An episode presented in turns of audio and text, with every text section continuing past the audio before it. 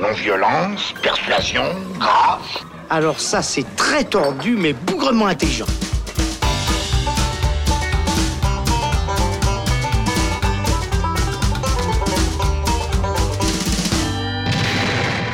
Salut les cinéphiles, bonjour ou bonsoir à tous, c'est Alex. Je suis très heureux de vous présenter cette émission spéciale consacrée au réalisateur américain Tim Burton. À l'occasion de la sortie en salle le 27 mars de son adaptation en live action du Dumbo des studios d'animation Disney, on a voulu se pencher sur la carrière de ce cinéaste à l'univers singulier que l'on aime tant aduler que détester. Comment alors parler de la filmographie très riche de Tim Burton, qui compte désormais 19 longs métrages en tant que réalisateur et qui a démarré dans l'animation pour toucher ensuite à la comédie, au fantastique, au gothique, à la science-fiction, à la comédie musicale, aux super-héros et bien sûr à l'adaptation de dessins animés. Et bien on a décidé de choisir six films marquants du réalisateur qui représentent à la fois plusieurs facettes de son cinéma et plusieurs décennies. Pourquoi six films? Eh bien tout simplement parce qu'on est six à la table du saloon aujourd'hui avec Thomas Gerber. Salut Thomas. Salut Alex. Salut Charlotte Klinke. Salut Alex. Ravi de te recevoir. Salut Sven, ravi aussi que tu sois là, Sven Papo. Salut Alex. Thibaut Ducret, bonjour à toi. Salut. Et puis mon cher Robin Jonin. Salut Robin. Salut Alex. Alors, on va commencer par euh, parler un petit peu plus largement euh, de Tim Burton, de sa carrière, de, son, de notre rapport euh, que l'on a, chacun d'entre nous, à sa filmographie, à, aux différents genres qu'il a pu aborder. Et puis ensuite, je ne vous dis pas encore les, titres des films qu'on va aborder, et on pourra ensuite se lancer dans l'analyse de ces différents films qui, je le rappelle, donc représentent plusieurs décennies et puis ratissent un peu large dans sa filmographie. Qui veut commencer à parler de Tim Burton Qu'est-ce que ça représente euh, pour toi Euh, Je ne sais pas, Thibaut Au hasard. Euh, alors moi, ça représente un cinéaste euh, très important dans ma filmographie, euh, en tout cas pendant plusieurs années. Euh, voilà, enfin au moment où j'ai commencé à, construire un petit peu ma, cinéphilie, c'était un réalisateur que, j'appréciais particulièrement. Bon, pour le coup, moi, je, serais incapable de dire quel est le premier film de lui que, j'ai vu. Ça devait être soit Beetlejuice ou Édouard aux mains d'argent, j'imagine. Mais voilà, ces, premiers films m'ont tout de suite parlé. Ça a toujours été un, un univers et, et un style de cinéma qui, qui m'a toujours beaucoup parlé. Euh, maintenant, j'ai eu euh, une certaine rupture euh, au tournant des années 2000 et j'ai peu à peu décroché de sa filmographie et j'avoue que j'ai Comme, euh, comme beaucoup de gens. comme hein, beaucoup de gens, voilà, il y, a- il y a vraiment eu une cassure pour moi dans son cinéma et du coup, euh, bah, j'avoue que j'avais même pas vu euh, ces deux derniers films avant cette émission pour lesquels je les ai rattrapés. Euh, mais voilà, ça a été pour moi un cinéaste très important et très singulier et, et aujourd'hui, il a un peu perdu de sa superbe, mais ça, évidemment, on va en discuter. Du coup, une question, est-ce que c'est pas plutôt pour chaque personne autour de la table, à quel moment est cette rupture? Parce que je crois qu'on est tous d'accord pour dire que le début de carrière est vachement bien. Et à partir de quel moment ça casse Alors pour Non le coup, pour moi, c'est très clair. Sleepy Hollow, c'est son dernier, dernier bon film. Après, Oula. pour moi, tout s'écroule. Ah oui, donc euh, après 99, en fait, c'est c'est fini. Voilà, le passé, il a pas survécu l'an 2000 en fait pour moi. C'était le bug de l'an 2000 en fait. C'est ça. Thomas, euh, puisque tu la Euh, moi j'ai un, j'ai un souvenir assez marquant en fait du premier film de Tim Burton que j'ai vu puisque alors ça n'intéressera personne sauf moi mais j'étais en vacances au sud de la France avec mes parents Ah non, ça Et nous intéresse. et j'étais tout petit. Et je me souviens qu'il y avait une petite télé dans la maison glaciale qu'on avait louée pour ses vacances. Et euh, passé à cette télé, Batman, le, le premier Batman avec Ouais. Jack Nicholson donc. Et euh, je pense que j'avais pas du tout vu le film entier, mais j'ai des images comme ça extrêmement fortes qui me sont restées en tête longtemps alors que je devais avoir 6-7 ans.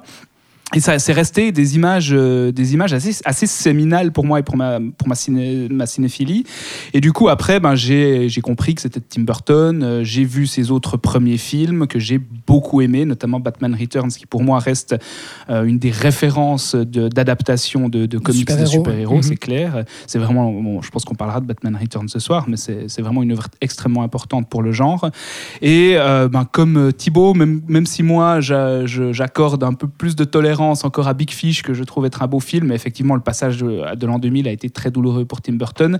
Et là où j'en suis aujourd'hui, c'est ça qui est peut-être un peu le plus triste, c'est qu'en fait, m'étant tapé pratiquement tous ces derniers films qui étaient quasiment insupportables pour moi, quand je regarde ses premiers films, bah, rétrospectivement, je me dis que c'était peut-être déjà problématique sur, sous certains aspects.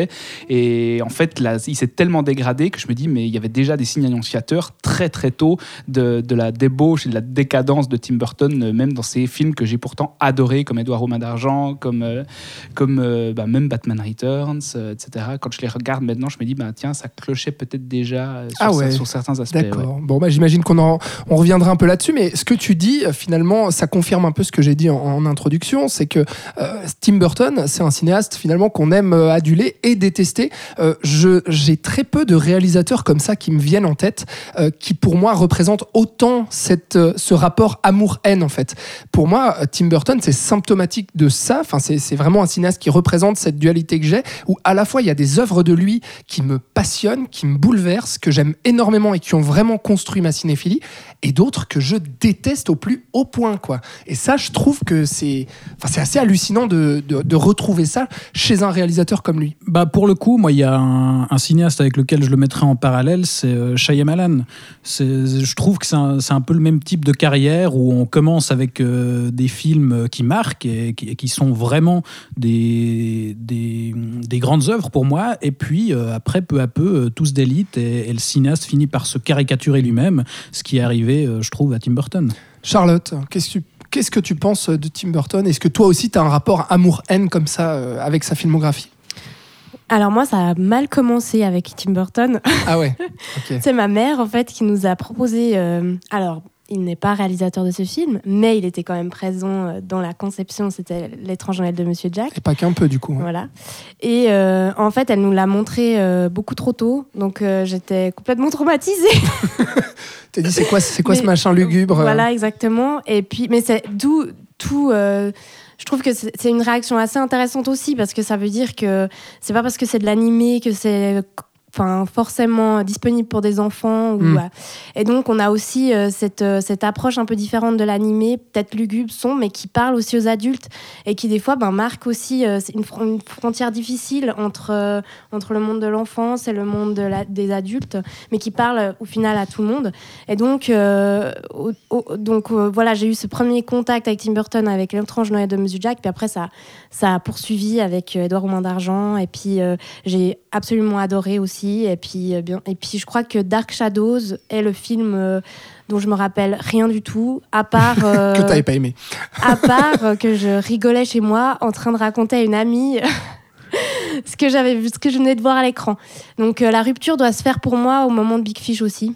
Enfin, je suis pas aussi Après euh, ou avant, du coup juste, enfin, au moment de Big Fish, quoi. Un peu, euh, Big Fish, c'est le dernier film que je que j'ai beaucoup Big, apprécié. Big Fish apprécié. 2003, hein, si jamais. Euh, donc, euh, ouais, après, après ça, pour toi, c'est la dégringolade, euh, comme l'ont Ouais. dit Thibaut et Thomas. Sven, quel est ton rapport, toi, avec Tim Burton? Est-ce que ce qui t'a marqué chez Tim Burton, c'est ce qu'on évoque un petit peu aussi, c'est euh, cet univers vraiment très singulier? Euh, en tout cas, peut-être euh, au début de sa carrière, on en débattra, mais vraiment qui, qui, qui posait là un univers, un, vrai auteur en fait, euh, qui, amenait quelque chose de totalement différent dans, le paysage cinématographique. Ben, euh, Tim Burton, déjà, bah, comme beaucoup euh, d'entre vous, ça, me- rappelle l'enfance. Je l'ai vu déjà tout petit, j'ai été mis devant ma grand-maman, euh, j'ai été mis par ma grand-maman devant ma, la télé avec une cassette VHS.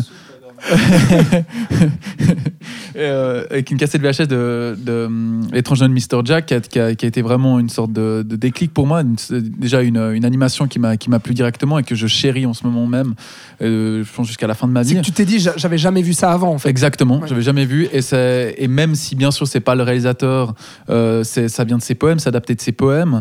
Et de Euh, ses illustrations surtout. exact- Exactement. Et c'est là que j'ai remarqué aussi que la, la comédie musicale n'était pas aussi euh, pourrave que ça. C'est quelque chose que j'aimais beaucoup.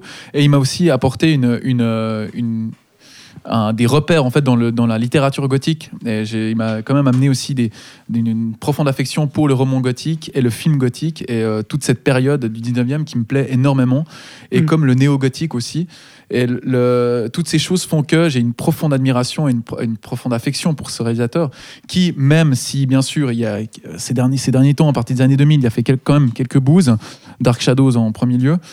Euh, C'est ma- un peu la bête noire de tout le monde, j'ai Ouais, l'impression. hein. c'est c'est vraiment, c'est un film. J'ai pas Charlie et la chocolaterie, moi, ça reste une, une expérience traumatisante au Ah, cinéma. traumatisante Traumatisante. Charlie et chocolat- la chocolaterie, je le mettais pas dans les expériences traumatisantes, mais c'est quelque chose qui m'a pas marqué. Donc, Mais donc, T'avais l'autre film en tête, c'est pour ça ou bien? J'avais l'autre film en tête, mais j'y allais surtout en me disant bah, je, vais voir, je vais voir un film de Tim Burton. Quoi. Ouais. Et j'étais encore dans un certain optimisme. J'avais beaucoup aimé Big, Big Fish, et, mais je me suis décomposé au fil de la projection. Moi, Vraiment, j'avais envie de vomir de la guimauve. Quoi. le, le- le- le déclic vraiment où j'ai vraiment été vraiment euh, complètement euh, abasourdi, c'était avec euh, Alice au pays des merveilles. J'avais trouvé Ouais. vraiment euh, Ouais. décevant, très très décevant. Je m'attendais vraiment à quelque chose d'énorme. Enfin, Alice au pays des merveilles dans, dans un univers gothique. Je me suis dit, waouh, ça doit être fou. Et je suis ressorti de la salle et j'étais au fond du bac. Donc là, j'ai dit, mince, Tim Burton, bye. Mais par contre, quand, quand je l'ai vu re- revenir à un cinéma beaucoup plus classique, je dirais, avec Big Eyes, où, euh, bon, bien sûr, il était porté par un excellent duo d'acteurs. Euh, mais ce, qu'il avait très peu fait quand même. oui, hein, un mais il était revenu, il était revenu ça. à un certain. J'ai re- retrouvé des, des- des codes de, de Edouard Romain d'Argent qui restent son chef-d'œuvre pour moi et, et qui m'a profondément touché. J'étais, j'étais gosse, il est sorti en 92 ce film, je crois que c'est ça. C'est 90, ouais. 90. Euh, Et ce, film m'a profondément marqué. Je l'ai vu, euh, je l'ai vu très jeune, et c'est là que j'ai- j'ai déjà re- euh, bah, connu déjà la- tout ce qui était bande originale de Danny Elfman, qui me, qui, même si des fois là en ce moment on le sent qu'il est vieillissant, il nous a quand même sorti des sacrées bandes, des bandes originales grâce quand même à, Ah ouais. à Tim Burton. Mais dans Big Eyes, tu trouves euh, en quoi tu retrouves Tim Burton et Edouard Ben, déjà tout bêtement dans les, dans, les, dans les quartiers, tu ressens dans les quartiers ce, ce contexte comme par exemple dans le Les dans- suburbs américaines. les suburbs, ouais. Les suburbs, Ouais. avec Les euh, banlieues pavillonnaires. s'il vous Exactement. plaît. Oui, oui c'est vrai. Les Tout banlieues à fait. pavillonnaires, très un sang canadien pardon. Mais le, on, on sent aussi ce, ce contexte. euh, Alors lui, il est, il est très marqué par, les, par le, ses, vis- ses visages, ses yeux. euh, euh, bien sûr, on, on l'entend. euh, euh, Christophe Waltz qui joue euh, Walter Keane qui dit euh, les yeux sont le miroir de l'âme. Bien sûr, c'est- cliché, mais c'est que- c'est quelque chose qui marque. Qui marque c'est quelque chose qui marque, qui marque énormément, qui marque énormément et qu'on le sent dans, dans, le, dans, le- Thomas dans les récits néo-gothiques. Euh, ce, ce contexte euh, toujours euh, très onirique. euh, quand on regarde droit dans les yeux, on sent quand même une, une certaine. il y a quand même une profondeur, un, un- un rêve qui se crée au fond, au fond de, de la rétine, que sais-je, avec les, ces, ces couleurs qui sont presque irréelles? Et c'est vrai qu'avec Tim Burton, on se retrouve vraiment dans un, dans un milieu où, où, avec par exemple Big Eyes, quand on la, on la croise dans quand- une certaine séquence où on voit. Dans ce magasin, où on voit toutes ces- tous ces personnages, quand Margaret Keane, euh, Margaret Keane regarde autour d'elle, tous ces tu nous fais une personnages qui ont analyse des, de Big Eyes, du coup, des immenses- parti. des immenses yeux, et on Oui. tombe dans le contexte réaliste onirique. D'accord. Alors Pardon, merci je me beaucoup. suis lâché. Non, non, mais c'est très bien, Sven. On, on va, on va entendre Robin quand même, euh, qui Désolé, ne s'est pas encore désolé. exprimé euh, sur Tim Burton. Robin, quel est ton rapport avec ce cinéaste? Pas original pour un sou du coup, parce que ça va être un peu comme les autres, je pense. Euh, ça a été dans ma jeunesse avec évidemment les, les Batman, puisque Batman, moi, ça a été un- rapidement un super-héros que j'appréciais beaucoup, donc évidemment les les deux que j'ai dû voir aussi euh, pas mal de fois, Edouard Romain d'Argent évidemment qu'on a déjà cité. Euh, et puis il y a eu forcément cette cassure qui m'a énervé. Du coup j'ai laissé Tim Burton de côté en fait euh, pendant pendant un bon moment, j'en ai pas vu un paquet en fait, justement à partir de, bah en fait j'ai vu tous ces tous ces horreurs genre Charlie à la chocolaterie, euh, Alice au pays des merveilles, Dark Shadows, puis après j'ai dit non c'est fini. Et euh, et maintenant que j'y reviens un petit peu, ben c'est vrai que je, je, revois. Moi j'avais vu, j'avais gardé un, un, un très bon souvenir notamment de Sleepy Hollow et puis euh, bah finalement quand je l'ai revu je me suis dit que peut-être c'était donc je rejoindrais peut-être un petit peu euh, Thomas aussi sur finalement le fait que maintenant on voit peut-être un peu plus grand les défauts qu'il y avait avant Mm. et j'ai peut-être un peu peur de revoir justement certains vieux films que je chéris de Tim Burton euh, parce que ben j'ai un peu peur en fait que le mythe que je me suis construit de Tim Burton s'effondre parce que justement bah moi euh, en plus euh, bah, c'était dans cette période où euh, j'écoutais du métal et tout donc forcément tu vois la, la, la période enfin le- l'univers gothique etc Ah, forcément moi, j'en écoute toujours. mais moi aussi Et moi aussi. oui, bien sûr.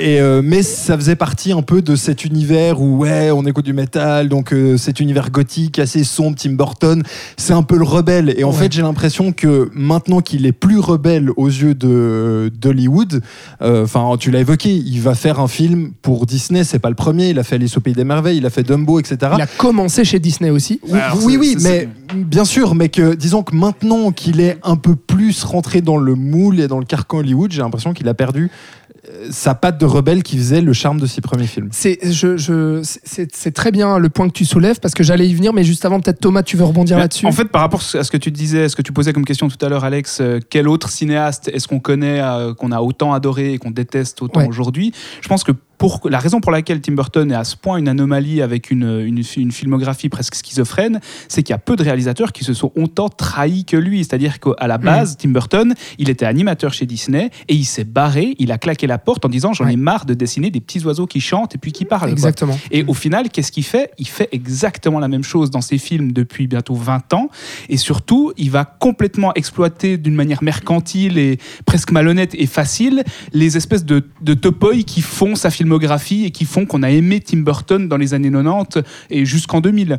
C'est il y a- une forme de commercialisation de son cinéma qu'il a dont il a pu se moquer auparavant Mhm. et du coup c'est vraiment un mec qui s'est trahi tu parlais de Shyamalan Shyamalan je pense pas qu'il se soit autant trahi d'ailleurs il n'y a pas grand chose à Non, il, trahir il s'est peut-être mais- simple- non, il, il s'est simplement asséché, on dira. oui, il s'est, il asséché, mais Tim Burton, il y a Mais- vraiment un côté pile, pile face. Il y a un Dr. Jekyll, Mr. Hyde Ouais. qui est Complètement. Et, si je peux quoi. juste Renaud ajouter une chose, un- une analyse qui pour moi euh, synthétise bien le Thibaut. truc, c'est que pour replacer, enfin à la base, Burton c'est vraiment un freak, quoi. C'est, un paria C'est qui, ce que j'allais dire. ouais. qui est qui est voilà, qui est un solitaire, qui est qui est pas bien en société, qui préfère euh, rester enfermé dans sa chambre ou dans, À les salles de à écrire cinéma. des poèmes. Et, et voilà, et, et c'est ce qui a fait justement toute la singularité de son cinéma. Et en fait, à partir du moment où il a été accepté et où, euh, on pourra en parler plus en détail, mais où aussi ça se voit dans ses films que finalement euh, le- la normalité peut... euh, et l'apostrophe hein, peut euh, se, se réunir avec la normalité Mhm. et bah à partir de ce moment-là du coup euh, à partir, il est rentré dans le rang finalement et, et son cinéma s'est complètement vidé de ce qui faisait sa singularité C'est ça. Et du coup, il est allé, euh, bah voilà, chez Disney. Il s'est mis à accepter aussi des grosses productions hollywoodiennes, des gros blockbusters dont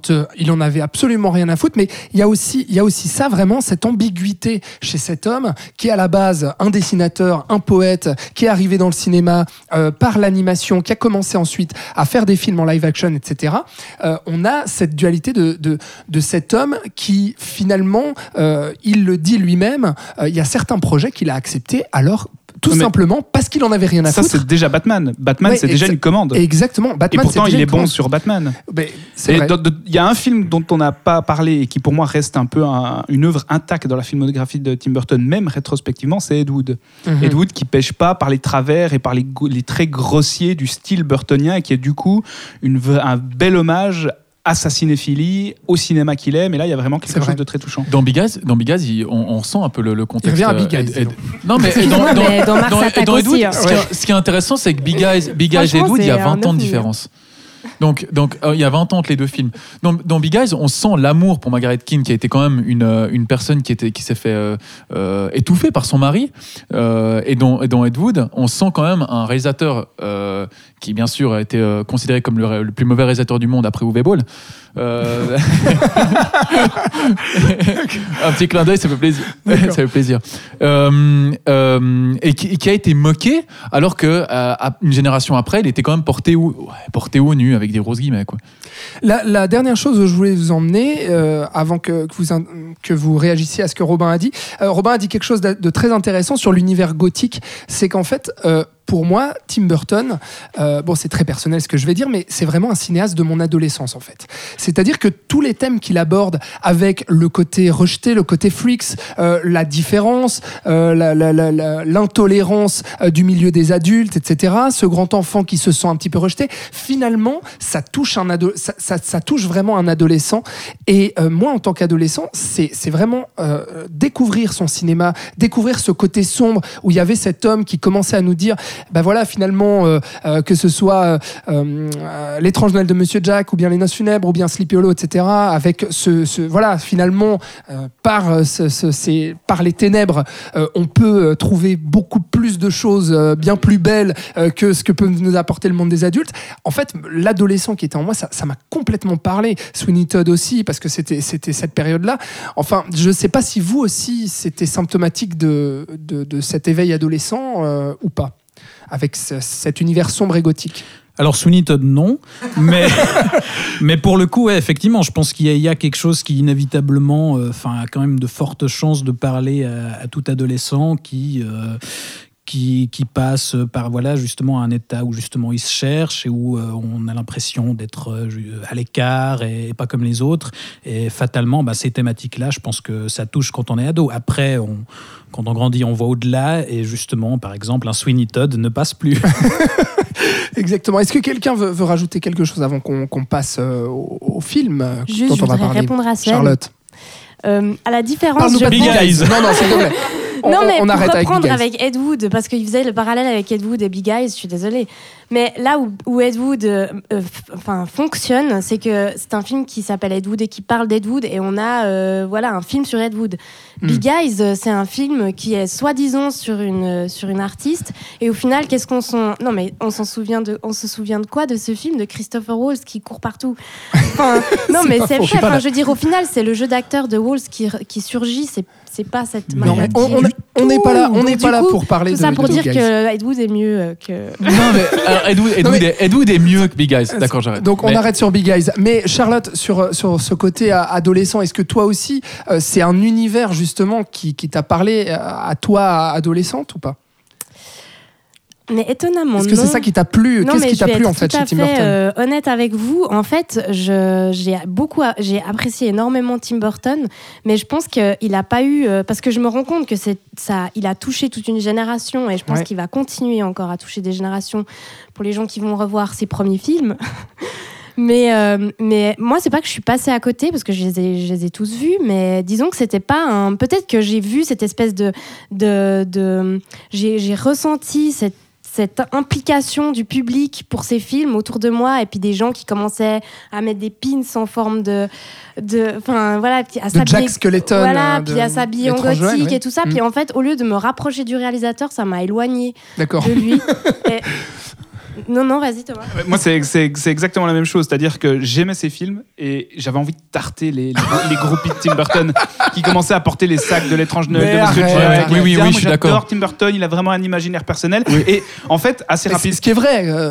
Oui, mais sauf que Tim Burton, c'est aussi une porte d'entrée vers un autre, enfin vers vers l'origine, vers ce qui a inspiré Tim Burton, c'est-à-dire le cinéma gothique, les films de la Hammer, etc. Stephen La- King. la- ça m'agaçait de voir les gens s'arrêter il y a- un- il y a Burton. un vrai travail littéraire qui est derrière. Il y a un immense, il y a une- il y a un immense euh, héritage littéraire. Et puis que ces, que ces groupies, malheureusement, comme dit si bien, moi aussi ça me tend. hein, parce que le samedi, quand on était à Lausanne, on les voyait avec leur sac là.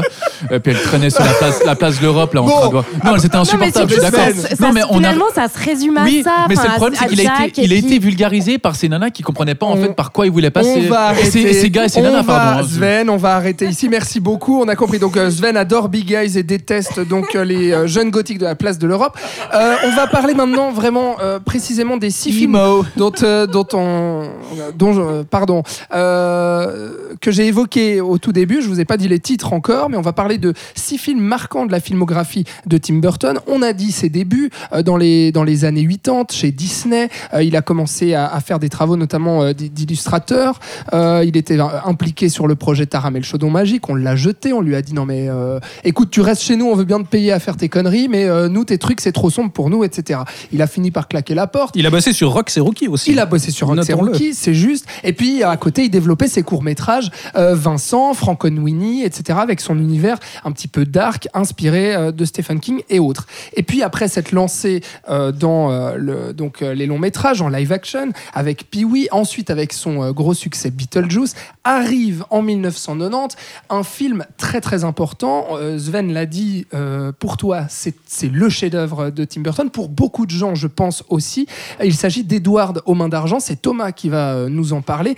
Edward aux mains d'argent, c'est un film important parce que finalement, c'est peut-être le point culminant de Burton où il réunit finalement toutes les thématiques qu'il continuera à développer et recycler par la suite et où il atteint euh, peut-être ce qui, le, ce qui lui ressemble le mieux et ce qui est son film euh, qui reste encore aujourd'hui peut-être son film le plus personnel.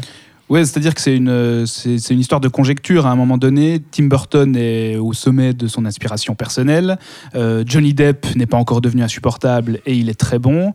Danny Elfman livre aussi une BO qui est excellente. Winona Ryder, c'est peut-être aussi un de ses meilleurs rôles. Première collaboration Johnny Depp-Tim Burton, hein, il me semble. Exactement. Ouais. Et du coup, on, on obtient. vra- Oui, oui. Bah si. Merci Sven. oui, pardon. Non, sa pre- la première collaboration, c'est pas Big Eyes. Euh, Oui, c'est effectivement sa- sa- la première collaboration avec Johnny Depp qui va, bah voilà, ça va être un des célèbres duos réalisateur-acteur de l'histoire du cinéma. Mais vraiment, c'est un film, bah, c'est c'est le film presque déjà somme pour Tim Burton par Exact. rapport à par rapport à son imaginaire. Moi, c'est un film que j'ai toujours beaucoup apprécié, mais j'ai quand même j'ai rarement réussi à m'impliquer émotionnellement dans le film. C'est-à-dire qu'il y a ce côté factice, il y a ce côté carton-pâte de sa critique des banlieues pavillonnaires, etc., où je trouve qu'il y a quelque chose de, de très surligné, il y a quelque chose de... bah, Il de touche au burlesque aussi. hein. Ouais, et puis il y a un aspect satirique. il y a un euh, aspect satirique, il y a un côté presque expressionniste aussi dans, dans, dans, dans ce qu'il veut dénoncer. Alors, c'est magnifique, c'est c'est vraiment une, la réunion de grands talents à leur sommet. Il n'empêche que c'est un film que, quand je l'ai revu bah, tout dernièrement, euh, je trouve qu'il y a déjà quelques aspects, moi, qui me dérangent. C'est-à-dire qu'il y a ce côté revanchard de Tim Burton qui est aussi extrêmement appuyé dans le film, c'est-à-dire qu'on a ce personnage qui a un original et face à cet original, on n'a que des abrutis. Et il y a Ouais. même il y a des, des parcours de personnages que je comprends pas. Par exemple, Peg, cette vendeuse de produits de beauté qui tout- découvre euh, Edward la première et qui se lie d'amitié avec lui, elle en a plus rien à carrer dès le moment où la société le rejette. Et il y a comme ça beaucoup d'éléments qui me font dire que c'est vraiment, d'ailleurs lui-même le dit en interview, enfin il le disait à l'époque, Tim Burton, il comprenait pas pourquoi à l'époque les jeunes filles, les jolies filles étaient toujours avec les losers, enfin avec les beaufs quoi en gros, alors que lui, euh, Les il était sportifs. Les sportifs. Et c'est quelque chose qu'on ressent dans le film, c'est-à-dire que il va vraiment se poser comme unique représentant d'un imaginaire intéressant et original, d'une poésie un peu gothique, un peu sombre. Et face à ça, ben, on n'a que des beaufs. On a vraiment que des beaufs qui sont soit des chrétiens débiles, qui sont soit des Américains complètement idiots qui jurent que par le baseball. Et du coup, bah, je trouve qu'il y a une, une posture un peu revancharde que je trouve pas dans un film comme Ed Wood ou Batman le défi. Ce qu'il y a dans Édouard de Main d'Argent aussi, quand, tu parles de ça, ce côté revanchard, beauf, etc., je trouve qu'il y a euh, dans, dans l'esthétique et puis dans la manière justement de caricaturer les personnages, euh, c'est un film qui appartient totalement à sa décennie en fait, qui est à l'aube des années 90 et puis qui pour moi euh, vraiment représente toute une, une manière de représenter l'Amérique qui sera faite ensuite dans les, dans les années 90, d'où peut-être l'importance. euh, on de ce sent déjà film. une distance presque méta avec le cinéma de Spielberg qui représentait aussi beaucoup ses banlieues, etc. Mais là où où il y, a- y a quelque chose de presque métaphorique par rapport à- au traitement de ces lieux-là. Juste une chose, euh, la PEG, la, la, la- celle qui vend les produits de beauté, elle est pas, euh, elle le rejette pas aussitôt que le- la société le rejette. Elle le rejette parce que lui-même la rejette quand elle essaye de se, quand elle se dénude et puis, euh, puis elle veut en gros coucher avec lui C'est euh, pas- dans c'est le. pas. Ah, c'est pas c'est pas le même personnage. Là, on parle, Ah là tu non. parles la nympho. Ah oui, c'est vrai. Nympho ouais. qui veut se le taper Toi, et qui tu- effectivement, d'ailleurs, c'est c'est très drôle en le revoyant, ça m'a fait penser à l'affaire Weinstein. Mais, mais alors, de- mais alors celles qui vont les, mais non, mais celles qui vont les produits de beauté, c'est sa, sa mère d'accueil. oui, alors. exactement. mais elle le rejette pas Bah, finalement. quand même, elle, euh, elle va. Elle, elle- alors elle va pas le il n'y rechercher. a pas d'effort, il y a mais- pas d'effort pour essayer de le réintégrer dès le moment où il fuit. Ouais, elle mais l'abandonne assez vite. Mais justement, pour le Bah coup, je, je suis pas tout à fait d'accord avec euh, voilà l'aspect. euh, euh, Il y a euh, ce héros qui est qui est euh, qui est particulier et tous les autres sont des débiles en face. Enfin, ça me paraît quand même un peu plus subtil que ça. C'est-à-dire que par exemple, le personnage de Peg, la mère de famille, justement, euh, est bienveillante avec Edward, elle l'accueille, mais on montre en même temps qu'elle est elle-même victime du système et qu'elle est finalement euh, voilà pas euh, pas, pas plus accueillante que, que tous les autres voisins qui médisent les commères, tout ça. Il y a aussi le personnage de Winona Ryder Parce qui, qu'elle est complètement qui commence par le rejeter complètement et qui euh, s'avère un peu plus complexe que ça au final. Donc derrière la satire, pour moi, il y a quand même un truc un peu plus euh, compliqué que ça.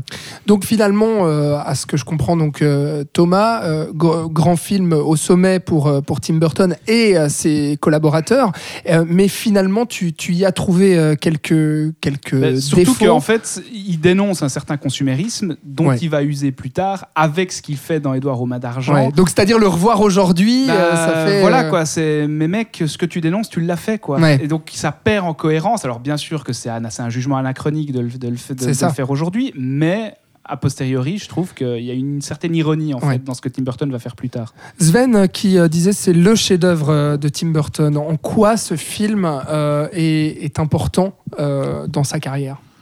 Ben, d'un point, d'un point de vue déjà, euh, je, je pense, je- je- moi j'ai toujours en tête cette, euh, la, la bande originale de, de Danny Elfman qui, m'a- qui me suit encore sur ma Ah, Ça playlist. c'est sûr. ouais.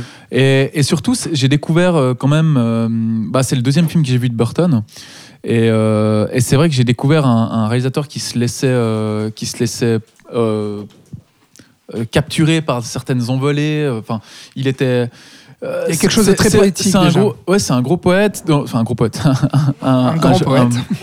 c'est un, un, un po- un poète, c'est un, il, laisse vraiment une, marge de manœuvre à ses, acteurs. Je trouve que dans, la, direction, la direction, elle est, très, elle est, très poignante, elle est très, douce. Je trouve que derrière quand même la critique sociale, la satire sociale, il y a une, vraie- une véritable douceur, une, euh, présentation, une, critique de la société, mais sous une, sous son, sous une ah, je sais pas le mon terme en tête, mais euh, j'arrive pas. euh, non, mais ce que tu veux dire, c'est qu'on retrouve déjà euh, vraiment toute la poésie de, de Tim Burton, Robin? toute sa poésie et toute sa manière ensuite de, de faire. Pour moi, c'est aussi son, son, son chef-d'œuvre. Et pour être tout à fait honnête, j'ai- j'essaie, quand je parlais des films que je n'osais pas revoir de Tim Burton, Edouard aux mains d'argent en faisait partie. C'est-à-dire que je, pour, pour cette émission, j'ai pas voulu voir Edouard aux mains d'argent parce que j'avais peur de me détruire le mythe que je m'étais fait autour de ce film. Mais effectivement, c'est tout ce qui va poser sa base. Ça va être, euh, ben, on- enfin, ils ont, en ont tous parlé autour de la table, mais Johnny Depp, tout, Danny Elfman qui a fait euh, quasiment tous ses films après, enfin, tous ces, hum, thèmes musicaux ensuite. Et puis tous les thèmes qu'on va retrouver euh, par la suite. Enfin, j'ai, du coup, je fais juste un, un saut, et on en reparlera peut-être après. Mais j'ai, j'ai vu Big Fish pour cette émission, et tu vois aussi là, en termes de en termes de, euh, de, de, de, de- suburbs, comme on disait, donc les, redis-moi ça, les, les banlieues pavillonnées. Euh, tu vois, enfin, de la même manière, avec les couleurs, avec euh, la disposition, etc., on voit qu'il va vraiment réutiliser tout ça, et je pense que c'est la pierre fondatrice de son cinéma par la suite. Et quand on parle ensuite de, de caricature de lui-même, bah, c'est justement quand il... Enfin, quand il, quand il va utiliser ça beaucoup trop sur les films d'après, on aura l'occasion d'en reparler. Charlotte. Euh, juste sur Edouard aux mains d'argent, une chose qu'on n'a pas dite et je pense qui est importante, c'est que c'est aussi un film, et durant ses premières années, qui est cinématographiquement intéressant. Il y a une réflexion sur le cinéma. Enfin, je veux dire, on, parle, on a cette dichotomie entre couleur et noir et blanc avec Edouard aux mains d'argent. On peut aussi imaginer que c'est un film qui parle de cette rencontre des films en noir et blanc, de la couleur, comment ça s'inscrit dans un univers purement et américain. Euh, et puis autre chose, c'est qu'aussi tout ce monde de Edouard, c'est aussi pour moi, en tout cas quand je l'ai revu, pour, je l'ai revu pour aujourd'hui, euh, ça m'a presque sauté aux yeux. C'est l'expressionnisme allemand à fond, quoi. Et puis euh, c'est cette rencontre justement de ces réalisateurs expressionnistes allemands qui sont arrivés aux États-Unis, qui ont qui ont amené cette cette espèce d'esthétique particulière et et Tim Burton s'en est clairement euh, inspiré, ça se, ça se voit, on a l'impression de, de voir des décors du, du- de Caligari. Euh, donc je pense que c'est aussi ça qui, qui manque par la suite. C'est une réflexion purement cinématographique de l'image Et qu'on retrouvait qui manque après, ouais. On va passer, si vous le voulez bien, au, au prochain film qu'on a choisi euh, pour analyser la, la carrière et la filmographie donc de Tim Burton. C'est avec toi, Thibaut. On va aller justement dans le film de super-héros. Il y a eu d'abord le premier Batman avec Michael Keaton, Jack Nicholson en Joker. Et euh, c'était donc, comme on l'a dit au tout début, un film euh, de commande euh, où Tim Burton s'est lancé dans ce projet. Il a reçu énormément de critiques. Euh, les gens ne voulaient pas que ce soit lui parce qu'après Beetlejuice et cet univers un petit peu dark et loufoque aussi, on se disait mais qu'est-ce qu'il vient foutre là-dedans? Ça a mis énormément de pression, gros budget et pourtant énorme carton. Et ensuite, ça a donné cette suite, Batman Returns ou Batman le défi Magnifique en titre français. 1992, donc avec toujours Michael Keaton et puis le, le méchant du pingouin Danny DeVito et Michel Pfeiffer en Catwoman, euh, qui est peut-être l'un de ses meilleurs films aussi et peut-être l'un des meilleurs films de super-héros. Absolument. Bah, très clairement, ce qu'il faut déjà reposer, c'est que le premier Batman, euh, effectivement, ça a été compliqué à, à imposer tout ça parce que c'est un film qui, qui intervient quand même comme une rupture. Parce que la, la dernière fois que Batman euh, est apparu sur grand écran, c'était quand même le, le film adapté de, de la série des années 60 qui était ouvertement kitsch et, et complètement barré. Et là, du coup, on arrive avec une version qui s'inspire justement des comics qui se faisaient à l'époque, euh, notamment ceux écrits par Frank Miller et, Alan Moore, et qui propose une version euh, plus sérieuse, plus, plus sombre et violente, comme on le, présente parfois un petit peu caricaturalement, mais, euh, mais, mais effectivement, ça, ça proposait une nouvelle version de Batman qu'on n'avait pas vue depuis un moment, en tout cas sur le grand écran, et ça a été effectivement un carton atomique. Ce qui a fait que pour ce- cette suite, euh, du coup, la, la Warner a tout simplement filé carte blanche en fait à, à Burton. Fais ce que Fais tu que veux, alors que justement sur le premier film, ils étaient quand même très euh, dirigistes sur le plateau, ce qui a fait que bah, Burton a quand même euh, accumulé certaines frustrations qu'il a complètement fait péter dans cette suite. euh, et je pense que les, les exécutifs de la Warner ont dû un petit peu se mordre les doigts de lui avoir laissé carte blanche, puisque du coup, il va complètement se réapproprier l'univers de Batman. Il en fait un vrai film de monstre. C'est pas pour rien que les, les trois protagonistes du film sont tous des personnages de Batman qui renvoient à des animaux. Évidemment, Batman, le pingouin, Catwoman. Et justement, c'est un film qui va travailler euh, sur, euh, sur l'anima- l'animalité, sur, sur la dualité. Là, on fait du pingouin un vrai personnage tragique. C'est carrément un, un être difforme qui est abandonné par ses parents, avec aussi des, des références bibliques, puisqu'on voit son berceau qui, qui, euh, qui est euh, qui- porté par le ouais. courant. Euh, à la fin, il veut tuer tous les premiers fils de, de Gotham, et, et on en fait vraiment une, une vraie figure tragique. À côté de ça, on a le personnage de Catwoman qui est, qui est juste la meilleure incarnation du, du personnage, tout support confondu qu'on a jamais vu. Enfin, Michel Pfeiffer est absolument, absolument dingue, et qui, est- qui est aussi là un, un des trucs les plus extrêmes du film, parce que c'est quand même un personnage qui passe de la petite secrétaire brimée à la dominatrice sadomaso. Et ça fait que justement, En c'est un des trucs qui a posé problème au film, puisque euh, là aussi, il y a eu un, un bon succès, mais euh, il s'est fait défoncer par euh, beaucoup de critiques il s'est fait euh, tomber dessus par énormément de- d'associations euh, de, parents. Euh, oulala, mais euh, qu'est-ce que c'est que toutes ces connotations sexuelles, cette violence Ah. McDo a eu énormément de problèmes, justement, on, on a eu subi des pressions pour qu'il retire les Happy Meal de Batman. Comment osez-vous proposer des jouets d'un film pareil à nos enfants? Et, et- et donc vraiment, ça, ça a été, je, je pense, un des films sur lequel Burton a subi le, le plus de backlash, aussi du côté des fans, parce qu'on on accuse beaucoup ce film de négliger le personnage de Batman, alors qu'au contraire, moi je trouve que même s'il apparaît assez peu de temps à l'écran euh, et qu'on voit effectivement beaucoup les méchants, Ouais. c'est justement euh, à travers les personnages des méchants qu'on travaille aussi ces personnages, qu'on met en évidence sa dualité et sa propre euh, anima- animalité, finalement sa propre monstruosité. Et c'est vraiment une réappropriation complète de, de l'univers de Batman par Burton. Et c'est un grand film de monstres et bêtement un grand film de super-héros parce qu'à travers cette idée de la monstruosité, on travaille aussi euh, la question de- du super-héros. Donc vraiment, euh, pour moi, c'est une des meilleures adaptations de Batman et aussi un des meilleurs films de Burton. Thomas Et je trouve qu'on retrouve pas du tout ce côté revanchard dans Batman Returns euh, par- que j'évoquais tout à l'heure par Edouard Romain d'Argent, Ouais. parce qu'en fait, c'est un projet qui ne vient pas d'une histoire originale. Enfin, c'est-à-dire qu'il y a un support qui ne dépend pas de Burton à la base, et du coup, bah, il, il se met peut-être un peu euh, entre parenthèses pendant un moment, même s'il exprime énormément sa personnalité artistique. Oui, et au final, ça, raconte quand même euh, un propos assez semblable à celui d'Edouard aux mains d'argent, c'est-à-dire que les freaks, finalement, arriveront mais la- jamais à s'intégrer. Tout à fait, euh, mais la, cari- caricature de ce qui est en face des freaks n'est pas du tout la même que dans On est Edouard Romain d'accord, d'Argent. Et tu as des personnages comme Catwoman qui ont un autre imaginaire que celui de Batman et qui sont pas forcément des personnages absolument négatifs. Et c'est un chef-d'œuvre gothique, Batman Returns. Ah ouais, Pour ouais, moi. Danny Elfman n'a jamais fait une plus belle euh, bande originale. Le, rien que tu t'évoquais la scène avec le berceau du, du- du pingouin, c'est un une des plus belles scènes d'ouverture, séquence d'ouverture euh, du, du cinéma. Pour moi, c'est vraiment quelque chose d'hyper marquant en termes visuels, en termes musical, c'est enfin musicaux. C'est vraiment, Mm. euh, c'est vraiment une grande cathédrale gothique que je trouve hallucinante. Et c'est un vrai travail d'adaptation comme on en a plus jamais vu par rapport à la bande dessinée américaine. Oui, il, y a quelque chose qui m'a beaucoup marqué dans ce Batman, c'est que je euh, pour l'avoir revu, euh, ça faisait bien dix ans que je ne l'ai pas vu, c'est les, les dialogues. Ouais. Une vraie épaisseur des dialogues. J'ai jamais vu de tels dialogues dans un film de super-héros. Si je prends par exemple Captain Marvel, ben, alors je peux alors vous là- dire, je peux vous dire qu'on a 20 milieux. hein. Oui, ah bah, tu, À 20 tu, milieux tu compares le là. caviar et puis. euh, Ah mais là, là, on- là, j'ai découvert une, une c'était une telle fluidité dans les dialogues, une, une douceur, et c'était magnifiquement écrit. Le personnage, le personnage de Christopher Walken euh, lit à ce moment-là, il a une une, telle épaisseur au niveau comme il, comme il parle, comme il, tous les dialogues, tous ces dialogues, toutes ces paroles. S'il y a des, il y a des rimes, c'est magnifique, magnifique. Franchement, pour ça, j'avais jamais remarqué. Et vraiment, c'est- dans beaucoup de ces films. Je pense à Ed Wood aussi, ou je, euh, pense aussi à dans Edouard aux d'argent. Il y a une, telle faculté dans les dialogues, dans l'écriture des dialogues, qui, qui m'impressionne énormément.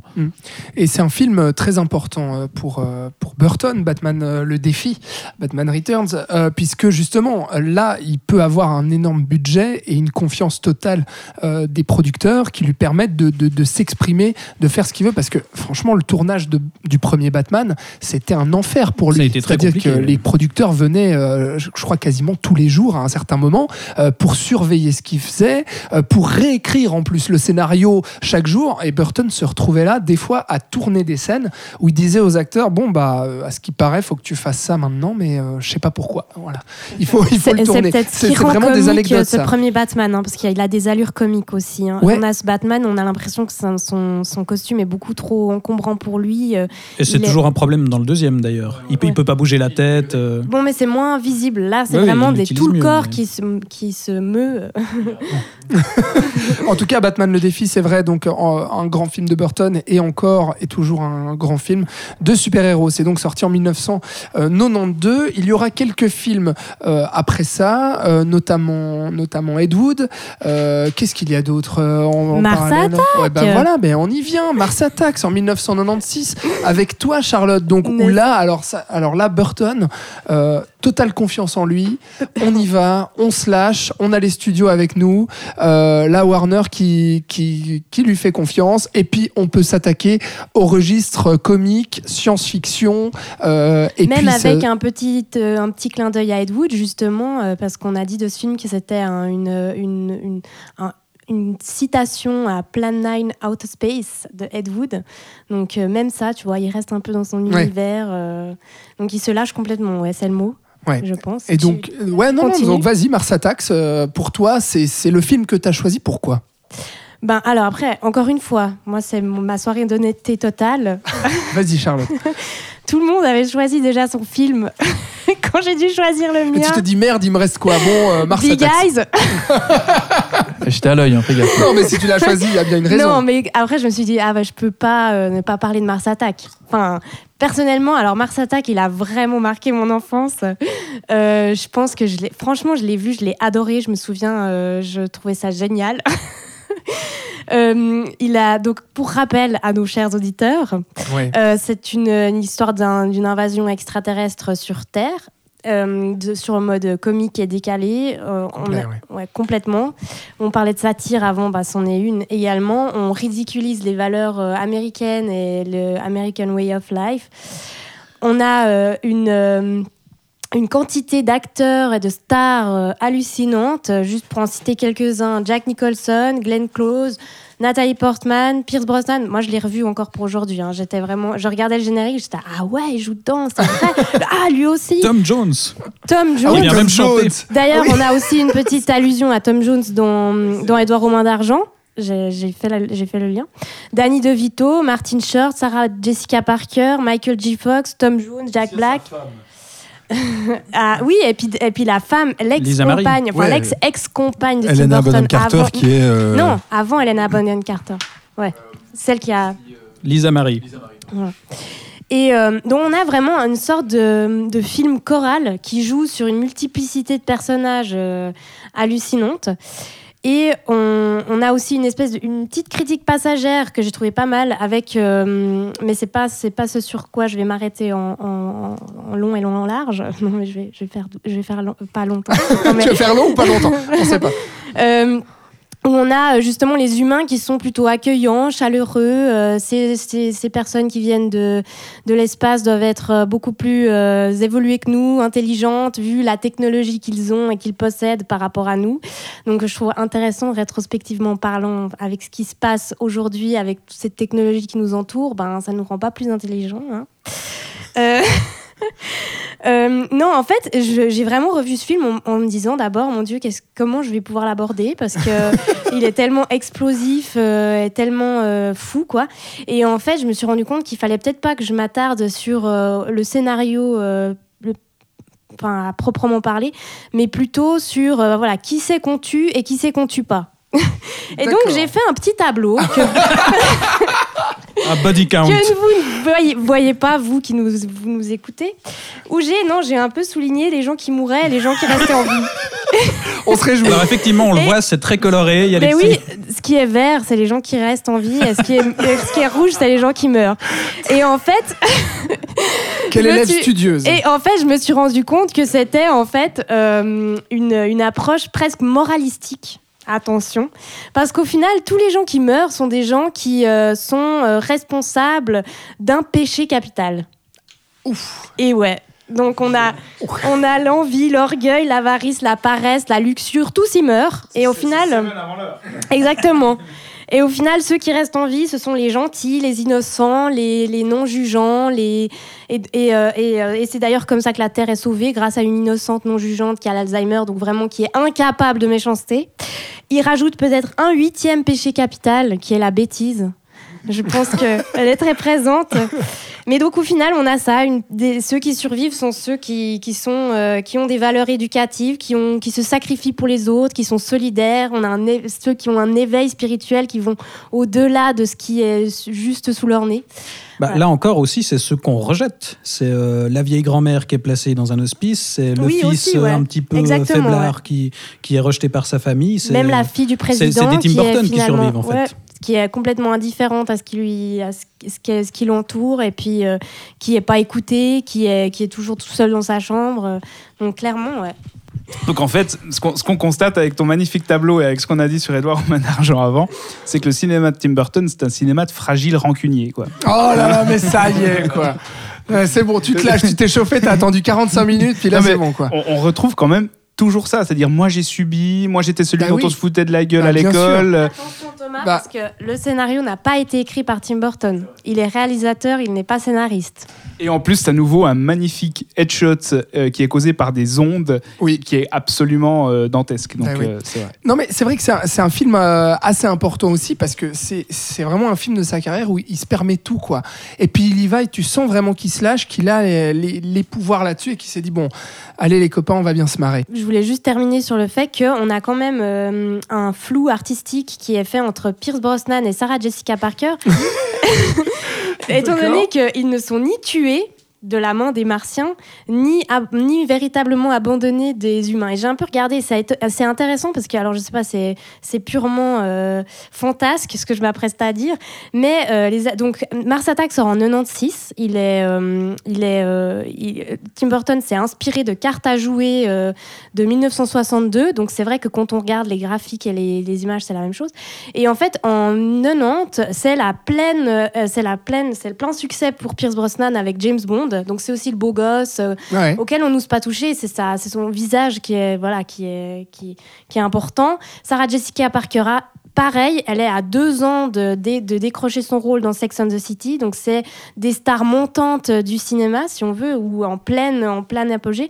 Et donc on a ces deux personnes qui sont euh, embarquées et kidnappées par les Martiens, dont on, on va faire, euh, sur lesquelles on va faire des expériences. euh, on va leur couper la tête, on va euh, greffer la tête de Jessica Par- Sarah Jessica Parker sur, la, sur le corps de son chien. Et au final, ces deux personnages vont, vont subir un peu les aléas du film, vont se laisser porter par les décisions euh, du, du- des Martiens. Et vont, vont, voilà, vont, vont survivre dans cet état ou jusqu'à un certain point parce que l'amour triomphe toujours. C'est beau. Et c'est ça aussi, magnifique. Tom Jones, s'il est survie, c'est qu'il chante l'amour. Merci Tom Jones. Et merci euh, Charlotte. Donc euh, Mars Attacks, euh, un autre film de Tim Burton assez euh, marquant. On va passer dans un tout autre registre maintenant, euh, celui du registre gothique, un film beaucoup plus sombre où les têtes tombent et sont coupées les unes la- après les autres. Il s'agit de Sleepy Hollow, le retour donc de Johnny Depp. Après Ed Wood, euh, avec euh, Tim Burton. C'est en 1999, Sleepy Hollow. Euh, c'est toi, Robin, qui va nous en parler. Bah ouais, parce que je c'est pas impossible que ce soit le premier film de Tim Burton que j'ai vu et c'est probablement celui que j'ai le plus vu en tout cas gamin, je pense, avec Batman probablement. Et donc effectivement, donc c'est euh, Tim Burton qui revient, donc c'est euh, librement adapté d'une euh, d'une nouvelle, hein, donc la, la légende du cavalier sans tête. Euh, donc ça raconte l'histoire de notre ami Johnny Depp. Euh, qui euh, est un inspecteur de police euh, à New York et qui euh, aimerait imposer des règles un peu plus scientifiques, notamment dans enfin dans la lors du la, la détermination d'un coupable ou non. Et puis pour ce faire, il a envoyé euh, bah, du coup à Sleepy Hollow, une petite ville un peu reculée, pour résoudre un, un mystère où en fait des, des membres du village se font euh, décapiter les uns après les autres. Euh, J'en avais un souvenir assez euh, chouette, notamment euh, de, la, photo qui m'avait vraiment marqué déjà à l'époque. En le revoyant pour ça, euh, bah, du coup, euh, c'est vrai, avec le regard aussi de, de fouiller un petit peu plus que quand tu as 12-13 ans, euh, bah, en fait, c'est Emmanuel Lubezki qui fait euh, la photo. Donc, c'est euh, euh, Song to Song récemment, c'est euh, The Revenant, euh, c'est le seul point positif du film, c'est Birdman, c'est Tree of Life. euh, Les films de Quaron. les films de Quaron, Gravity, etc. Donc euh, ça, ça, ça, ça- ça pose déjà euh, les bases. Donc eff- effectivement, visuellement, c'est absolument magnifique. Et puis après, euh, bah, c'est vrai que le scénario, en fait, on, le- enfin rapidement dans les grandes lignes, on connaît. hein. c'est un, donc un cavalier euh, sans tête qui revient la nuit pour décapiter des gens et puis prendre les têtes. Bah le problème, c'est peut-être aussi un petit peu du coup le scénario en fait du film qui a, euh, qui est vu qu'il est librement adapté en fait de la nouvelle, il prend des choix, puis des fois il essaye de raccrocher un petit peu les wagons. Et des fois, ça marche pas du tout. Et il y, a y a vraiment des, passages qui sont un peu, euh, un peu surréalistes. Typiquement, bah, on l'a compris, donc euh, Johnny Depp joue vraiment le rôle de, de- du, policier scientifique qui donc vraiment envie de, de, prouver, prouver vraiment euh, scientifiquement l'identité de- du, du- du- tueur, par exemple. Donc tout le début, il nous fait tout un speech comme quoi c'est pas possible qu'il y ait un spectre, qu'il revienne la nuit, etc. Et puis en, en, en 4 secondes, en gros, quand il découvre là le fameux, euh, la fameuse tombe en fait du, du, du cavalier sans tête, donc à partir du moment où il a euh, la preuve de l'existence qu'il est là, il switch. Ah bah d'accord, alors ça doit être une porte entre deux mondes qui permettent au tu vois, c'est- moi, c'est ça qui m'a perturbé en fait en revoyant le film, c'est que je trouve qu'il a, il, il a des incohérences comme ça qui arrivent des fois euh, en mode ben voilà, il faut qu'on avance. Alors, euh, tu vois, le, le gamin qui perd son père, il pleure même pas. Ouais, allez, euh, prenez-moi, je vais être votre, euh, votre serviteur et tout. Enfin, et, et du coup, il y a, y a une, je trouve une. euh, en termes purement du scénario, quelque chose qui, qui se colle pas très bien, mais le, film dégage quelque chose de par évidemment sa, sa, qualité euh, sa qualité visuelle dégage quelque chose euh, d'assez intéressant quand même. Euh, comme tu dis vraiment d'un point de vue gothique de, de- vraiment d'un imaginaire très burtonien pour le coup ça c'est clair. Et assez romantique aussi d'une certaine manière. C'est assez intéressant mais c'est vrai que j'avais peut-être un meilleur souvenir euh, du, du, du film parce que quand, bah voilà, quand je l'ai revu, euh, j'ai vu peut-être ces incohérences, ces trucs. C'est finalement ce qu'on disait avec un peu de recul, qu'on revoit un peu plus peut-être les, les, les défauts déjà apparents. Euh, effectivement, une écriture peut-être un peu, euh, voilà, un peu grosse avec des gros sabots, euh, etc. C'est drôle parce que ces incohérences, c'est quelque chose qui vraiment que, que Burton ne supporte pas depuis le début de sa carrière. Dès qu'on Ouais. le rend attentif à ce genre de choses, par exemple dans Édouard Romain d'Argent, d'où vient la glace? Il pète un câble. En, en- en interview, il fallait absolument pas lui demander, mais d'où vient la glace que va sculpter Edouard avec, avec ses mains, quoi. Ouais, ouais. Et ben voilà, c'est pour euh, Sleepy Hollow, c'était la même chose. C'est des- il faut pas le rendre attentif aux incohérences de ses films parce que c'est des sujets qu'il qui veut juste pas aborder. Alors ouais, c'est pas des grosses incohérences Ouais. qui sortent complètement du film, mais c'est vrai que bah voilà, petit à petit, euh, ça fait 40 minutes que le type te dit euh, c'est pas possible, ça existe pas, les, les spectres existent pas, puis en 10 secondes le mec vrille complètement. puis, ah ouais, ouais, d'accord, ok, c'est bon. Ces incohérences, ces incohérences font partie intégrante de la littérature néo-gothique. C'est pour ça qu'il ne faut pas lui poser la question. C'est qu'il y a un côté très onirique et réaliste où la, la- la frontière, elle est. Elle Ouais, est Chez elle est Mary pas- Shelley, il y a aucune incohérence dans Frankenstein, quoi.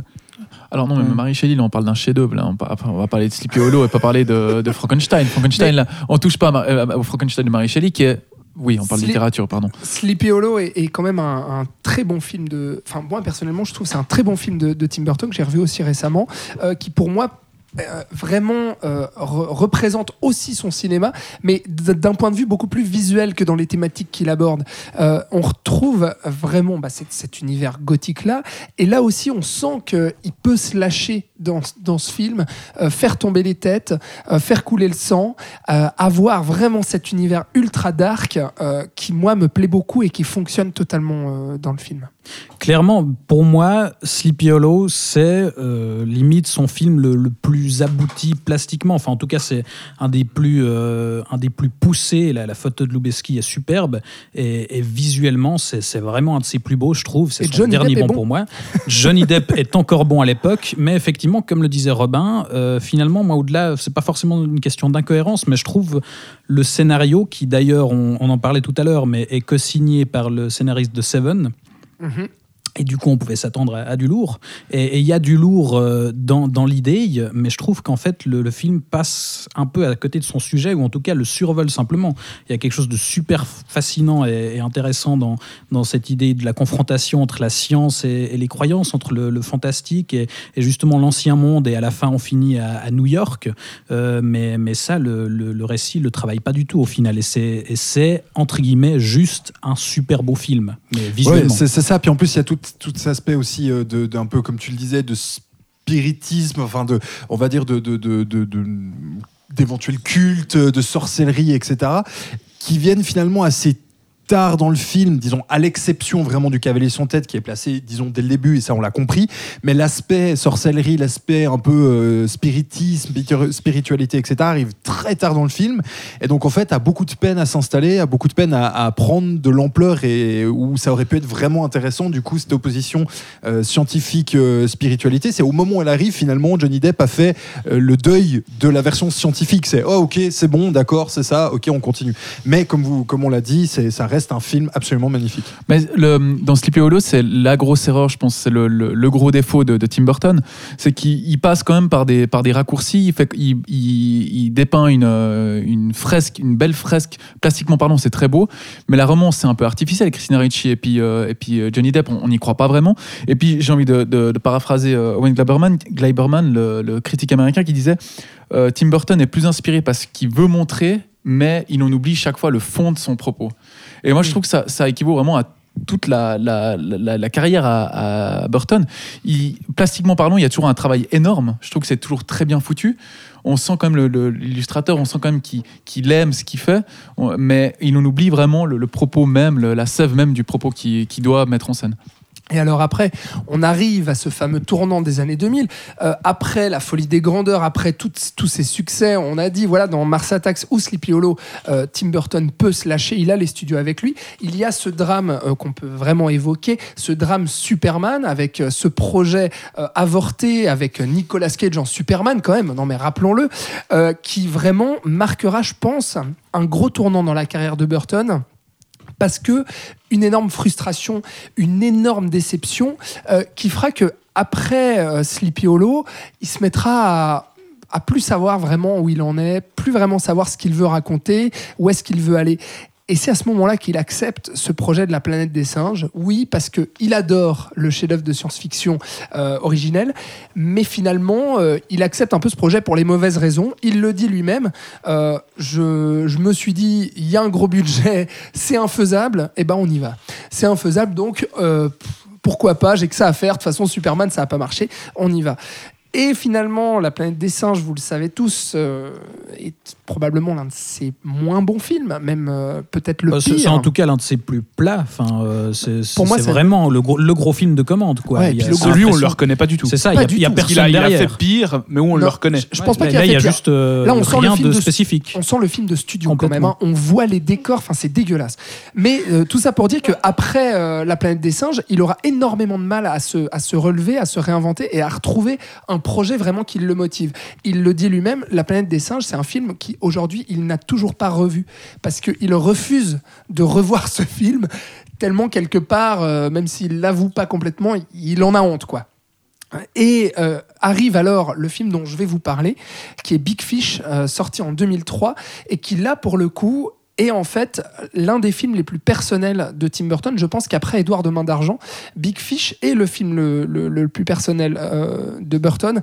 Euh, le projet lui est arrivé dans les mains au moment où justement après la planète des singes, il savait pas trop, il regardait. Il y avait ce scénario écrit par euh, John August qui avait travaillé sur euh, la série Charlie's Angels et euh, qui était adapté en fait du roman donc Big Fish de Daniel Wallace. Scénario qui était arrivé d'abord dans les mains de Steven Spielberg. Jack Nicholson devait interpréter ce personnage d'Edward Bloom qui est un homme qui en fait a le don pour raconter des histoires abracadabrantes, pour finalement fantasmer sa vie, inventer des choses et puis raconter euh, plutôt euh, le, le, bon versant, on va dire, le bon côté de l'histoire. Et puis euh, l'histoire de ce film, c'est que cet homme-là est mourant, Edward Bloom, et que il s'est brouillé avec avec son fils, son fils qui en fait va être frustré de se dire je ne connais pas mon père parce que mon père m'a raconté m'a raconté des mensonges depuis qu'il est depuis que je suis gamin. Mon père a fait que de me baratiner avec des histoires et je ne le trouve pas.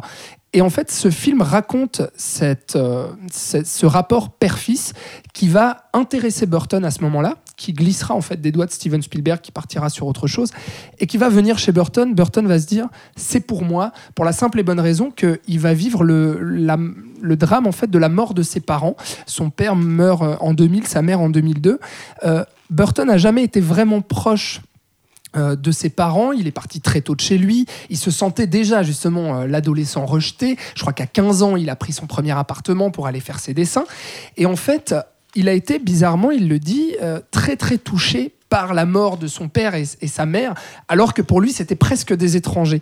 Et quand il lui est arrivé dans ses mains ce script qui traite vraiment de ce rapport père-fils, il s'est senti bouleversé. Il s'est dit, ok, c'est pour moi, c'est le projet et, et je me lance dedans. Et ça donne un film que magnifique. si je me trompe pas, il est aussi lui-même devenu papa entre temps. Exactement, juste avant la sortie. Ça devait donc, euh, doublement lui parler. ça devait doublement lui parler. Alors, euh, je, je crois qu'il est devenu père juste avant la sortie de Big Fish, donc c'était déjà euh, euh, en post-production, etc. Mais donc, ça l'a touché. c'est- parce qu'il a ressenti, au-delà de ce, rapport père-fils, je pense la, tout l'univers fantastique qui ressemble, qui lui ressemble, qui ressemble à Burton. On retrouve en fait euh, le, le conte, la fantasy, le Southern Gothic aussi, parce que ça vient vraiment de là, ce, ce roman Big Fish, et puis tout le bestiaire avec la, la forêt, la sorcière, le géant, la sirène, le loup-garou. Et en fait, à la fois, il peut s'exprimer là-dedans, et il peut s'exprimer aussi dans un, dans un nouveau genre qu'il n'avait pas touché jusque-là, qui est finalement le, drame et, le film réaliste. Euh, Il y a un peu deux films, euh, enfin deux manières de filmer euh, dans Big Fish. Il a d'ailleurs coupé le tournage en deux. Il a, il a commencé par tourner en fait toutes les scènes dramatiques avec l'acteur qui est décédé cette année d'ailleurs, Albert Finet, qui joue Edward Bloom, donc âgé, mourant, ce gros poisson qui s'imagine gros poisson du lac euh, pour euh, plein de, raisons et qui va raconter sa vie euh, par des contes. Et puis euh, il va d'abord, Tim Burton, filmer en fait tout ce passage-là pour ensuite filmer toute la fantaisie incarnée par, euh, par Evan McGregor qui va jouer ce personnage principal, Edward Bloom, jeune, et puis qui va traverser des péripéties. Euh, le gros poisson, pourquoi? Parce que euh, Edward Bloom imagine que c'est un gros poisson qui lui a volé sa bague de fiançailles. Ensuite, il y a une rencontre avec un géant avant qu'il parte de son village pour arriver dans un village idyllique qu'il va quitter pour aller dans un cirque barré où on retrouve Danny DeVito, où il va se mettre à tomber follement amoureux de sa femme, où il va la demander en mariage ensuite dans un champ de fleurs. Euh, il y a plein de choses comme ça euh, qui se passent. Et puis, je, je- trouve que Burton arrive à saisir quelque chose qu'il n'avait jamais saisi. Euh, le fantastique, d'accord, ça fonctionne, mais parce qu'on savait très bien euh, que ça fonctionnait chez Burton. Mais tout ce drame réaliste, dans les, enfin, vraiment dans les dialogues, euh, les, les scènes à table entre la famille et ce fils-là, euh, et puis les scènes d'hôpital où le père va être mourant sur, sur son lit d'hôpital et son fils va venir essayer de, de- de renouer le contact avec lui. Et bah Burton en fait arrive à être touchant à ce moment-là. Et moi, ça m'émeut beaucoup. Pourquoi? Parce que ce que le film raconte, euh, c'est la manière justement de fantasmer sa vie et que finalement, même si euh, certaines personnes qui voudraient euh, vraiment euh, euh, atteindre la vérité à tout prix euh, refuseraient de, de- de prendre le conte pour ce qu'il est, la fiction pour ce qu'elle est, le fantastique, qui pourrait raconter la vérité et la réalité différemment. Et en fait, c'est tout le chemin que va entreprendre ce fils, qui au départ est complètement frustré euh, de se dire euh, ce père-là, je vais le rejeter, et qui finalement euh, va commencer à le comprendre et à se dire peut-être que dans ces histoires qu'il m'a racontées, il n'y avait pas que du faux en fait, et que finalement, il a juste essayé d'embellir la réalité et qu'il va essayer de me la raconter comme ça. Moi, ce, film, euh, je, vais parler peut-être des, défauts après, mais je vais vous laisser réagir. Mais là-dedans, ça m'émeut énormément dans, justement tout ce cheminement qu'a le fils pour à la fin accompagner son père dans la mort et se mettre lui aussi à, raconter euh, sa mort euh, de manière fantasmée et puis fantastique. Bah, c'est marrant parce que pour le coup, euh, ce que je trouve assez paradoxal dans ce film et euh, ce qui fait que pour moi euh, Burton est entre guillemets mort après le passage à l'an 2000, c'est que je trouve effectivement la partie drame, comme tu disais, qui se passe dans le monde réel avec le vieux Edward, plutôt réussie, il est plutôt touchante, notamment la fin. Mais pour le coup, tous les flashbacks et tout ce qui euh, montre l'univers fantastique, pour moi, ça marche plus du tout. Déjà, la photo, je la trouve euh, vraiment dégueu. Ah. Euh, après un Sleepy Hollow flamboyant, là Ouais. vraiment, moi je- j'ai vraiment de la peine avec cette photo. Mais après la planète je- des je- singes, ça se je- dit bien quand même. Oui, oui, ben encore. Et il y a quelque chose qui me dérange vraiment dans, dans, ces histoires en flashback. Déjà, je trouve le, personnage de- d'Edward Jeune, donc euh, Ewan McGregor, assez insupportable. Parce que pour le coup, euh, alors on présente un, personnage optimiste, tout ça, euh, mais qui est en fait un, gros capricieux qui force les choses, qui, harcèle sa femme pour qu'elle lui cède, et, ce genre de truc. Et en fait, moi, il m'est assez vite insupportable alors que j'ai de l'affection pour Albert Finet, donc il y a quelque chose d'assez schizo dans, le truc. Mais même Albert Finet incarne aussi un personnage aussi très égoïste, très centré Ouais, sur lui. oui, mais à la limite, pourquoi pas Mais finalement, je comprends pas trop, en voyant euh, justement ces histoires fantastiques qu'il raconte, pourquoi est-ce qu'on devrait l'admirer Pourquoi est-ce que ce serait formidable Alors que pour moi, le, le personnage est vraiment antipathique dans les flashbacks. Et il y a aussi quelque chose d'assez curieux, je trouve, dans, dans le, les, les scènes fantastiques aussi, c'est que il y a, y, a, y a des trucs assez euh, antinomiques par rapport à ce qu'il faisait avant. C'est-à-dire que, par exemple, les fameux, on y revient, les, les, les fameuses banlieues pavillonnaires, Ouais, là aussi, euh, qui ouais. le cauchemar absolu dans Édouard Romain d'Argent, et ben là, c'est euh, le rêve, c'est l'objectif à atteindre. Euh, Il y a ce fameux plan où justement le jeune Edward regarde satisfait ce quartier qui est en train d'être nettoyé. Ouais, avec euh, des tondeuses qui font exactement la Ouais, même ouais, chose. mais- euh, Et là, c'est justement l'idéal, alors que c'était le cauchemar précédemment. La, la- la maison biscornue, qui, qui aurait été euh, justement un des, une- un des, des- des aspects euh, caractéristiques de Burton, là, dans Big Fish, on la redresse et on la rénove et on la remet dans le droit chemin. Enfin, il y, a- il y a quelque chose d'assez étrange, je trouve, et qui, qui me fait dire que du coup, enfin, pour moi, c'est là où on voit que Burton a un petit peu retourné sa veste. Quoi. Quelqu'un d'autre sur euh, Big Fish, peut-être euh, Charlotte, Robin, Thomas, Sven? Bah moi, je suis assez d'accord euh, en fait avec euh, avec Thibaut, même si je serais peut-être pas aussi dur sur le, vraiment les, les flashbacks, même s'ils sont dégueulasses, il y a quand même des, des, des scènes assez, enfin, assez cool. Par exemple, typiquement le, le, le coup, le, le, le, hum, comment le, le, le coup, le coup de foudre. Voilà, la scène Mais du coup de foudre. Franchement, dégueulasse. Comme c'est pas terrible. Ouais, quand C'est même. pas, c'est pas très joli, quoi. mais Enfin, euh, mais sinon, sinon c'est c'est assez intéressant. Mais un peu comme Thibaut, en fait, je dois avouer que on, j'ai eu énormément de peine à suivre, euh, à suivre ce personnage qui, pour moi, était totalement antipathique. Et donc, du coup, bah, pendant deux heures, j'ai vu l'histoire romancée d'un type qui ne m'était absolument pas sympathique. Donc, je, dois avouer que c'est un- c'est pas, c'est pas, c'est pas toujours évident, mais euh, mais il y a quand même de la poésie, surtout la fin. Vraiment, là pour le coup, euh, dans, la réalité, euh, la fin marche quand même euh, plutôt, plutôt, plutôt bien. Parce qu'on fantasme sa mort. Mais tu, tu mets le doigt sur un, un défaut, je vais revenir après. Mais Thomas, peut-être avant. Moi, je, je te rejoins assez, Alex, sur la beauté du film par rapport à la transmission qui passe par la fiction, par l'allégorie. Je trouve quand j'avais vu le film euh, lors de sa sortie en salle, j'avais vraiment été beaucoup touché par ça. Et ce que tu évoques, Thibaut, c'est-à-dire les, les- les formes de trahison qu'il y a déjà- qu'on peut déjà percevoir chez Burton, moi, je les avais plutôt vues presque comme une manière de, de, de, d'a- de maturation pour Burton, c'est-à-dire qu'il grandit et il règle. Il a peut-être des comptes qu'il a réglés maintenant. Il a compris que ces, ces délires d'adolescent mal dans sa peau, ben voilà, il passait peut-être à autre chose. Le, le- ce qui est dommage, c'est qu'ensuite, les films qui vont suivre vont être complètement régressifs. C'est-à-dire que Big Fish aurait pu ouvrir la voie à autre chose, à un nouveau Tim Burton, original aussi, contre quelque chose ou dans la contre-culture, mais d'une certaine manière originale. Et ensuite, après Big Fish, ben, qu'est-ce qu'il fait? Il est immédiatement régressif et il retourne euh, à une espèce de, singerie de ses premiers, de, de, de sa- de la première- de ses premiers films qui, qui ne Mm. fonctionnent plus du tout. Mais d'un autre côté, ce que racontent ces prochains, enfin ces films qui suivent, c'est aussi comme dans Big Fish, euh, c'est plus euh, voilà le- le- l'anomalie euh, ne pourra jamais euh, se, se- se réunir avec la normalité, et- etc.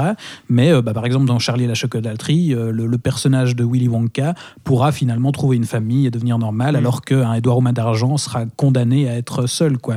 Donc il y a, il y a vraiment quelque chose dans les, au passage aux, an- aux années 2000 qui, pour moi, euh, voilà, il a été accepté et du coup, dans les films, ces héros euh, freaks sont aussi acceptés. Alors on aime ou on n'aime pas, on trouve ça un- un- plus intelligent ou pas, mais il y a, il y a vraiment une rupture par rapport à ça. Sven? Euh, C'est euh, vrai que dans la- quand tu parlais de maturation, moi, ça me, ça me saute aux yeux aussi parce que d'un ben, point de vue, quand on, voit, on regarde film, on voit de- au niveau de la tonalité, c'est les, changements, au niveau des couleurs, c'est beaucoup plus. Il y a Ouais. y, a y a beaucoup plus de couleurs, c'est moins noir, il y a, il y a plus de. C'est même saturé, ça devient presque rose bonbon des fois. Ouais. Euh, on- et ça, ça marque quand même un, un changement qui aurait, qui aurait pu ou dû. Que sais-je Mais le- c'est vrai que rien que dans la, dans la mise en scène, il y a quelque chose de beaucoup plus coloré qui fait qu'on a l'impression qu'il avait changé et il était arrivé à maturation, à maturité plutôt. Charlotte, un- ton avis sur, euh, sur Big Fish, toi? Malheureusement, moi, j'ai pas un souvenir euh, très précis de Big Fish, sinon que je me souviens avoir beaucoup apprécié quand même. Euh, j'ai un souvenir d'une scène où il se promène dans la forêt, il est agrippé par des arbres, Ouais. et comme on lui a prédit qu'il ne mourrait pas de cette façon, euh, il, il, il stoppe le destin. Il Et, a euh, vu dans l'œil d'une sorcière, il a vu sa mort. C'est ça. Et euh, c'est ou, avec des chaussures euh, accrochées à des fils. euh, C'est les deux scènes qui me restent avec la fin bien sûr qui est hyper touchante. Euh, mais c'est j'ai j'ai pas un souvenir assez précis. Sinon que Marion Cotillard euh, me, me, Ah oui. tend au plus haut point. Ah oui, Marion Cotillard, Donc pardon. euh, qui- c'est peut-être aussi pour ça que j'ai fait un espèce de Ouais. déni, c'est que moi j'en avais marre de la voir. quoi. Marion Cotillard qui joue en fait la femme euh, du fils, qui lui est incarné par euh, Billy Crudup. si si vous voulez un Voilà. beau film qui parle aussi de l'importance de la, de la fiction et de l'allégorie sans Marion Cotillard, euh, on peut regarder Life of Pi de Ang Lee, Ouais. euh, qui reprend ces thématiques-là, mais d'une manière euh, peut-être euh, plus originale et, et plus intéressante.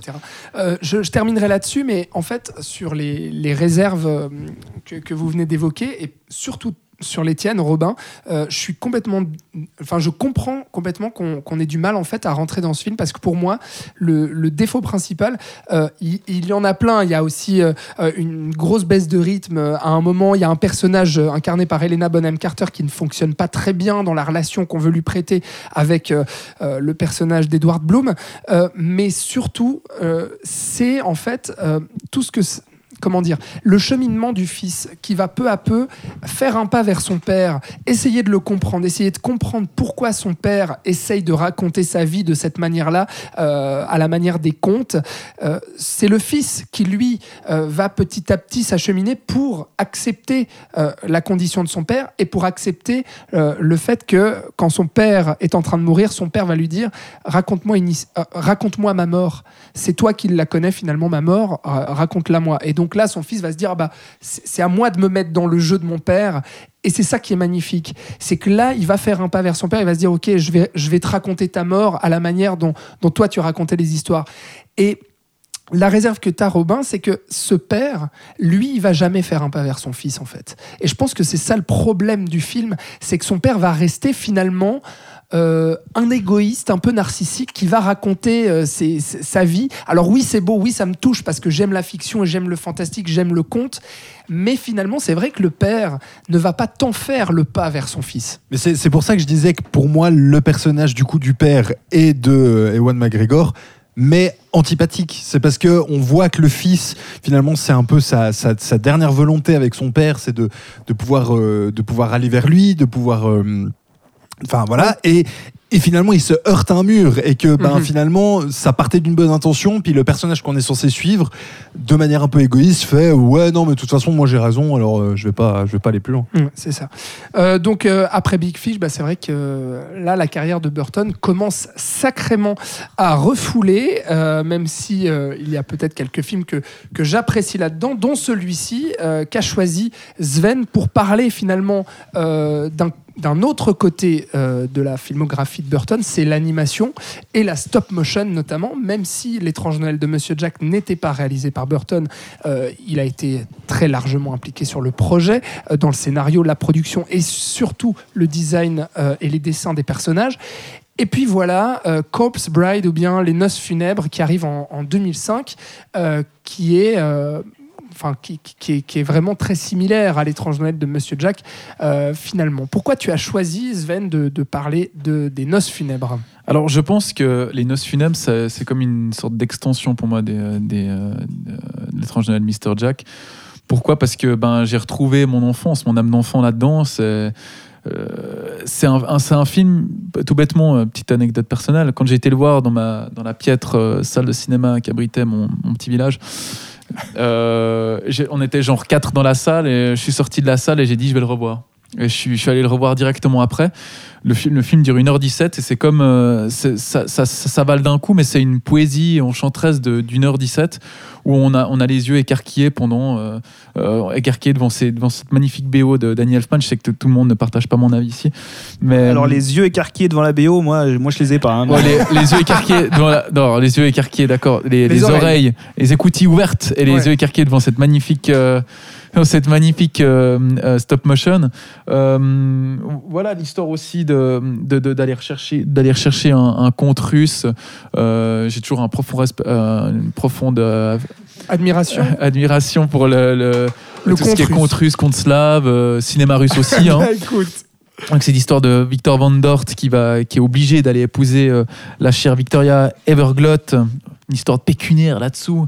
Et, euh, et voilà, euh, après une petite, euh, une petite danse, une petite, euh, petite, euh, petite rêverie qu'il a, il part dans cette, dans cette petite forêt euh, au clair de lune. Tout est petit. Tout est petit, ouais. Bah oui, et c'est clair, tout est petit, tout est petit, tout est beau, tout est mignon.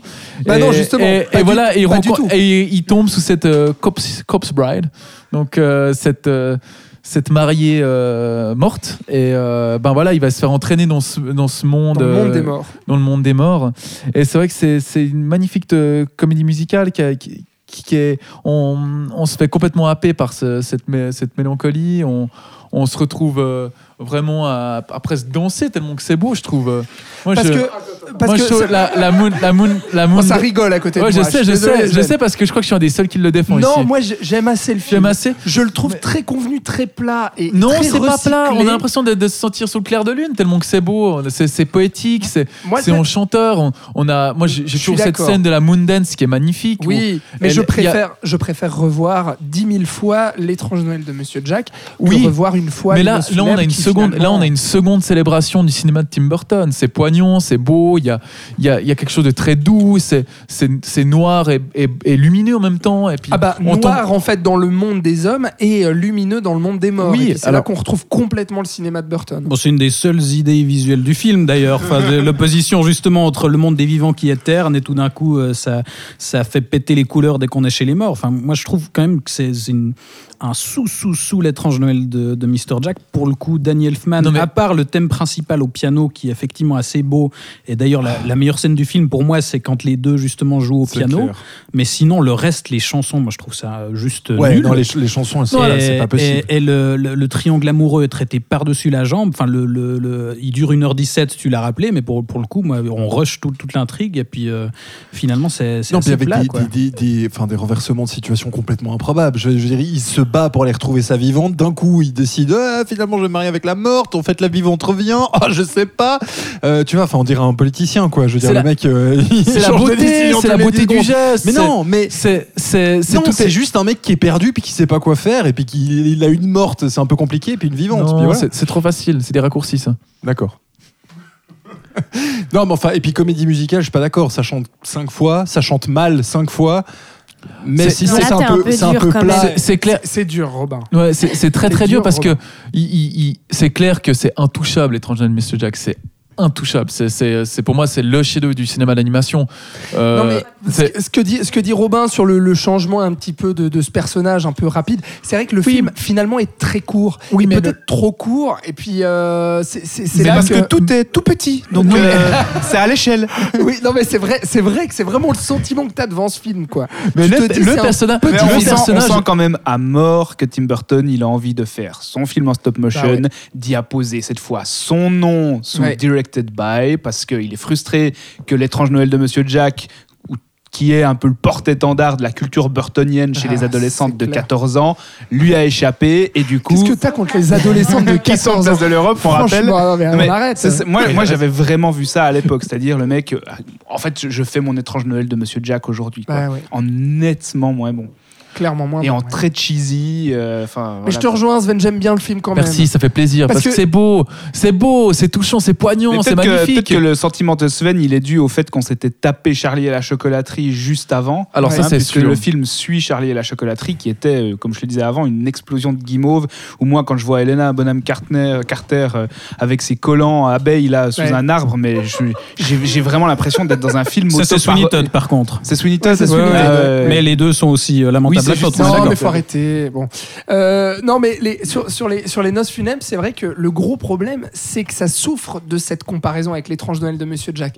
Mais en soi, je trouve pas que ce soit un mauvais film, rien que par le fait que c'est vraiment un film de Burton et qu'en fait pour moi ça, il y a personne d'autre qui aurait pu faire ça Mhm. les designs tout ça ça vient des dessins de Burton et ça vient de finalement Dark Shadows, qui- personne d'autre peut faire ça non plus. Non, mais non, Non, c'est totalement différent. c'est ce que je disais tout à l'heure. Il a fait bien pire que la planète des singes quand on peut et, on le reconnaît dans ses films Non, qui sont ce mauvais. qui- ce qui- C'est- c'est- en, en quoi c'est un critère de dire que personne d'autre que Burton peut faire ça? Il est justement dans, Mhm. dans l'auto presque caricature. Il a compris à quoi on identifiait sa culture, à quoi on, on identifiait son esthétique et ce que demandait son public euh, de groupies. Et il ne sert plus que ça. Oui, Donc c'est clair qu'on reconnaît Tim Burton parce qu'il fait du Tim Burton. Il est, Oui, parce qu'il est, juste. il est généreux. Il Mais est dans- généreux dans tout ce qu'il fait. Dans les noces funèbres, c'est généreux. C'est ça. oui, c'est du Tim Burton pur et dur. moi, ce que Mais c'est j'aime- pas l'autocaricature. Moi, ce que j'aime, c'est, c'est, c'est vraiment les- le, le design des personnages qui fait que là, tu te dis, mais c'est- ça sort vraiment de- de- de- du, du- du pinceau, du, du crayon de Burton.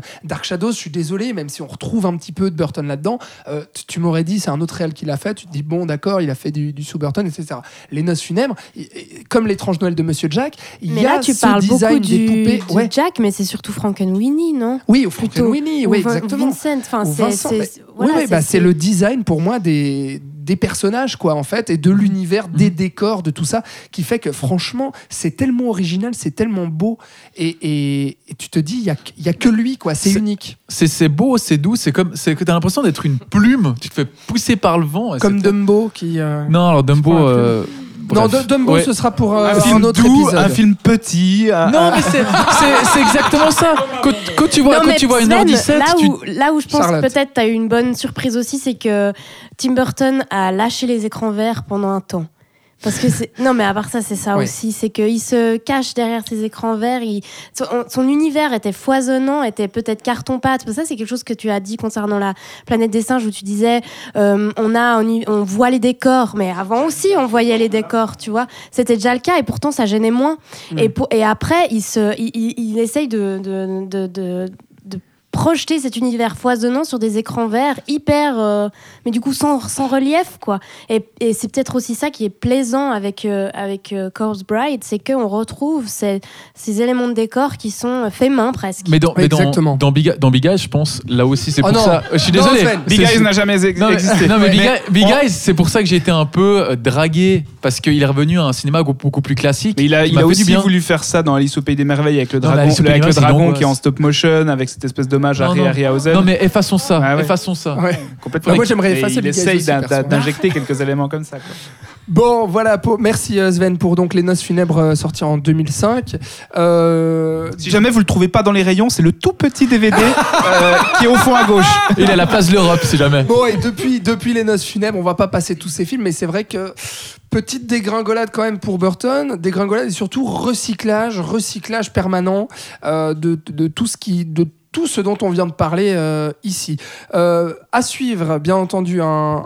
Un- Quand même, quand même dire que quand il fait Frankenweenie en 2012, c'est peut-être le dernier sursaut euh, de, Bur- de Burton, mais qui Ouais. est dû au fait que bah, il, allonge en fait son, un de ses premiers courts-métrages. et finalement que ça, ça redevient un projet personnel euh, qu'il avait envie de, de- Avec à nouveau des références intéressantes au cinéma qui l'a fait grandir, etc. Mais c'est du ressucé, quoi. Exactement.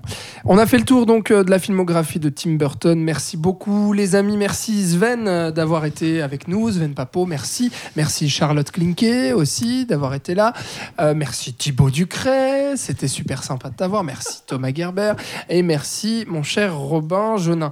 Euh, merci, à vous Merci aussi. à toi, Alex Caporal. Merci à toi, Alex. Mais, Avec, mais quel, mais quel grand talent plaisir, grand Qui plaisir. nous a presque fait pleurer en nous racontant Big Fish, quand même. hein. Merci. Ah, j'ai- La j'ai fameuse légende du poisson. Et alors, alors j'avais les larmes aux yeux devant le film, ça c'est clair, pour l'avoir revu encore cette semaine. Mais ça, c'est à cause de la photo, non? C'est- Avec la photo qui pique. D'accord, merci euh, de nous avoir euh, écoutés. Euh, On espère que cette émission spéciale Tim Burton vous aura plu. Très bientôt, on, on publiera un épisode sur le Dumbo de Tim Burton, donc en salle depuis le 27 mars. On rappelle que c'est à cette occasion qu'on a eu l'envie de revenir sur la filmographie de Tim Burton qu'on aime autant qu'on déteste. Merci à vous. Vous nous retrouvez sur les réseaux sociaux et toutes les plateformes de streaming pour retrouver tous nos autres épisodes du On se retrouve bientôt pour Dumbo déjà et puis plein d'autres épisodes à suivre. Très belle journée ou belle soirée. À bientôt. Ciao